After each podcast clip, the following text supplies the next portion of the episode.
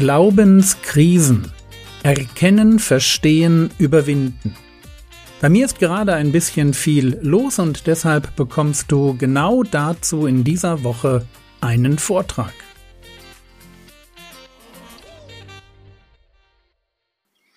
Ich will noch einen Sonderfall bringen, der steht hier nicht drauf. Und ich will das nur mit ein, zwei Sätzen anreißen, damit ihr es gehört habt, weil es der Vollständigkeit halber dazugehört. Eine psychische Erkrankung ist keine Glaubenskrise. Es ist ganz wichtig, dass wir das verstehen. Ich habe jetzt gesagt, Glaubenskrisen entstehen durch zum Beispiel das Leiterfahrungen, dass man keine Antworten auf seine Fragen hat, dass man schrägen Christen begegnet, dass Gott nicht so funktioniert, wie man dachte, dass er funktioniert, weil man ein falsches Gottesbild hat, aus Angst, aus der Beschäftigung mit Esoterik und Okkultismus, aus eigener Sünde oder als Produkt des Zeitgeistes.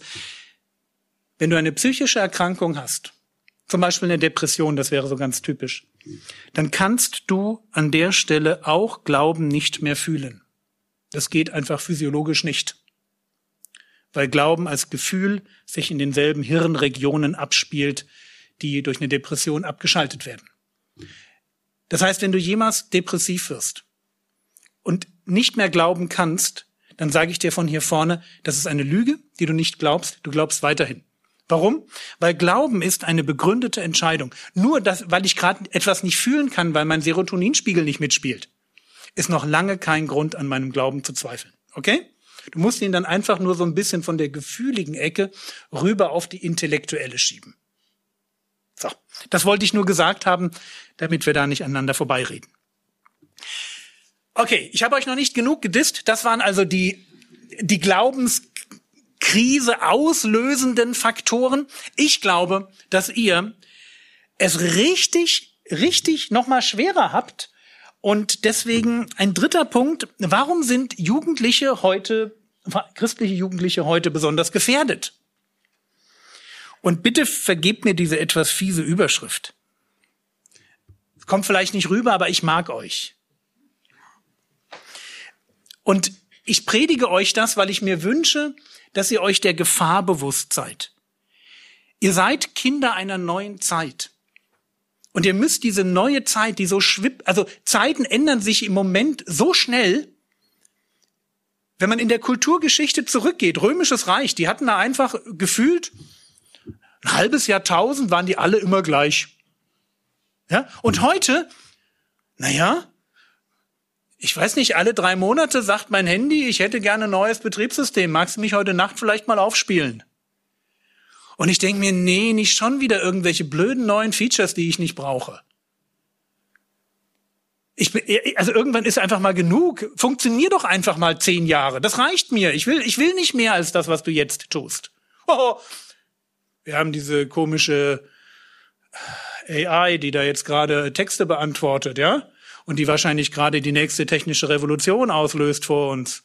Und ich denke mir, oh nein, das wird ja immer schneller. Genau. Und ihr steckt da mittendrin. Ihr habt leider eine ganz, ganz schwierige Zeit abgegriffen, um Glauben zu leben. Und deswegen dachte ich mir, ich gebe euch eine Checkliste mit. Eine Checkliste bei alledem, was ihr jetzt gehört habt. Das waren ja Krisen. Krisen kann man vorbeugen. Man kann aber sich auch noch ein bisschen ein bisschen vorbereiten und ich dachte mir, ich mache das mal so. Eine Checkliste. Fragen an dich und dein geistliches Leben. Aus der Sicht von jemandem, der schon über 30 Jahre gläubig ist und Spaß dabei hat, okay? Erste Frage. Hast du genug Gebet? Und ich meine damit etwas, ich meine damit wirkliches Gebet, so die klassische Form, reden mit Gott nach dem Muster des Vaterunsers intelligentes, tiefes, die Seele satt machendes Gebet. Das Thema ist für euch deshalb relevant, weil man nennt euch die Generation Lobpreis.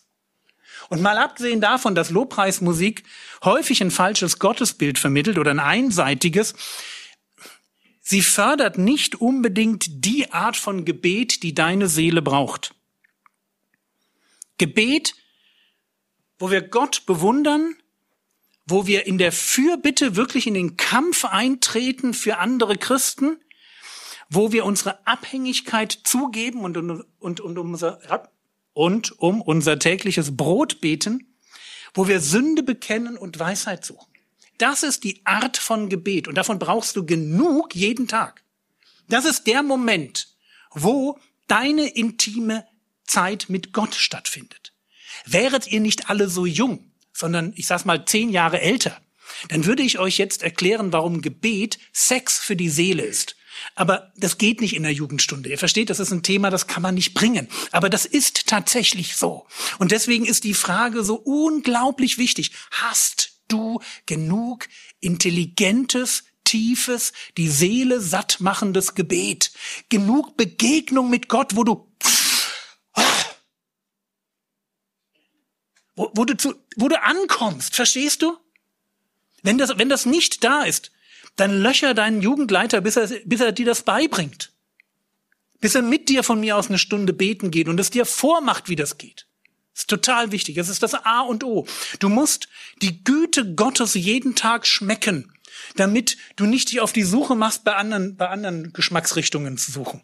Du musst Gott schmecken, Gott genießen. Und dafür ist Gebet da. Zweiter Punkt. Hast du genug Fleiß in deinem Leben? Ich weiß, dass Disziplin eine Frucht des Geistes ist, aber wie sieht es mit Fleiß in deinem Leben aus? Wie sieht es mit unnützen Dingen in deinem Leben aus, die du treibst? Wie sieht das mit Social Media, dusseligen Computerspielen, Handynutzung, Shoppen gehen? Wie sieht das aus? Wie viele Stunden kannst du da in der Woche noch rausschmeißen, um sie zu ersetzen durch, durch gute Dinge? Ihr werdet konditioniert durch diese Gesellschaft auf den, auf den schnellen Kick, auf das schnelle emotionale Hoch. Jedes, die Computernutzung will euch dazu konditionieren. Wenn du nichts dagegen tust, wirst du an der Stelle abhängig. Und deswegen setze etwas bewusst dagegen. Lies wenigstens mal ein gutes Buch zu dem Thema. Du brauchst Fleiß, du brauchst Disziplin. Ich verspreche dir das. Du wirst sonst in dieser komplexen Welt nicht überleben. Dritter Punkt. Hast du geistlich reife ältere Freunde, von denen du lernst. Jugendkultur ist immer ein wenig eitel. Und damit meine ich, dass Jugendliche schnell denken, sie würden die Älteren nicht brauchen. Und ja, in puncto Technik habt ihr recht. Da kann ich euch nicht das Wasser reichen, das stimmt. Aber wenn es ums geistliche Überleben geht, wenn es ums geistliche Überleben geht, braucht ihr die alten Säcke. Ich verspreche euch das. Weil sie wissen, wie es geht. Sie haben schon genug Krisen hinter sich. Und natürlich, du brauchst nicht nur die richtigen Freunde, sondern du musst vielleicht auch ein paar falsche rausschmeißen. Paulus schreibt in 1. Korinther 15, Vers 33, irrt euch nicht, schlechter Umgang verdirbt gute Sitten. Falsche Freunde werden dein geistliches Leben vergiften. Ja, aber hatte Jesus nicht auch die Zöllner und Sünder zu Freunden? Ja. Es geht an der Stelle um die Frage, wer prägt wen. Sei nüchtern. Okay? Sei einfach nüchtern. Viertens. Hast du, das ist ein, das ist ein Punkt jetzt an die Älteren unter euch, hast du geistliche Überzeugungen? Also ich meine echte Überzeugungen. Und eine Überzeugung, das ist, ich glaube etwas, weil ich weiß, wo es in der Bibel steht und weil ich es durchdacht habe. Und ich glaube es auf eine Weise und in einer Tiefe, dass ich es anderen erklären könnte. Weißt du, was du glaubst und wo das steht, was du glaubst? Das ist eine Überzeugung. Und wenn nicht, hast du wenigstens einen Plan, wie du dich in den kommenden Jahren die, den Themen nähern möchtest, die du als Erwachsener verstanden haben musst, um einfach das Leben zu gestalten. Ist das, was in dir drin steckt, sind das wirklich Überzeugungen, für die du dir eine Hand abhacken lassen würdest? Dir das Leben nehmen würdest? Dass jemand kommt und sagt, du verlierst deinen Job. Oder ist das einfach nur so ein, so ein Mischmasch aus? Ich habe das ein bisschen gehört hier und ein bisschen gehört da und dann kenne ich fünf Prediger, die höre ich halt regelmäßig und weil der Prediger das glaubt, glaube ich das auch. Das ist keine Glaubensüberzeugung. Und ihr seid leider die Generation, die, wenn es um Wissen geht, nichts weiß. Noch nicht mal weiß, wie man Wissen gewinnt, weil ihr nie rangeführt wurdet. Es tut mir leid für euch, aber das bedeutet, ihr habt auch keine Glaubensüberzeugung. Du kannst damit aber anfangen. Der Herr segne dich, erfahre seine Gnade und lebe in seinem Frieden. Amen.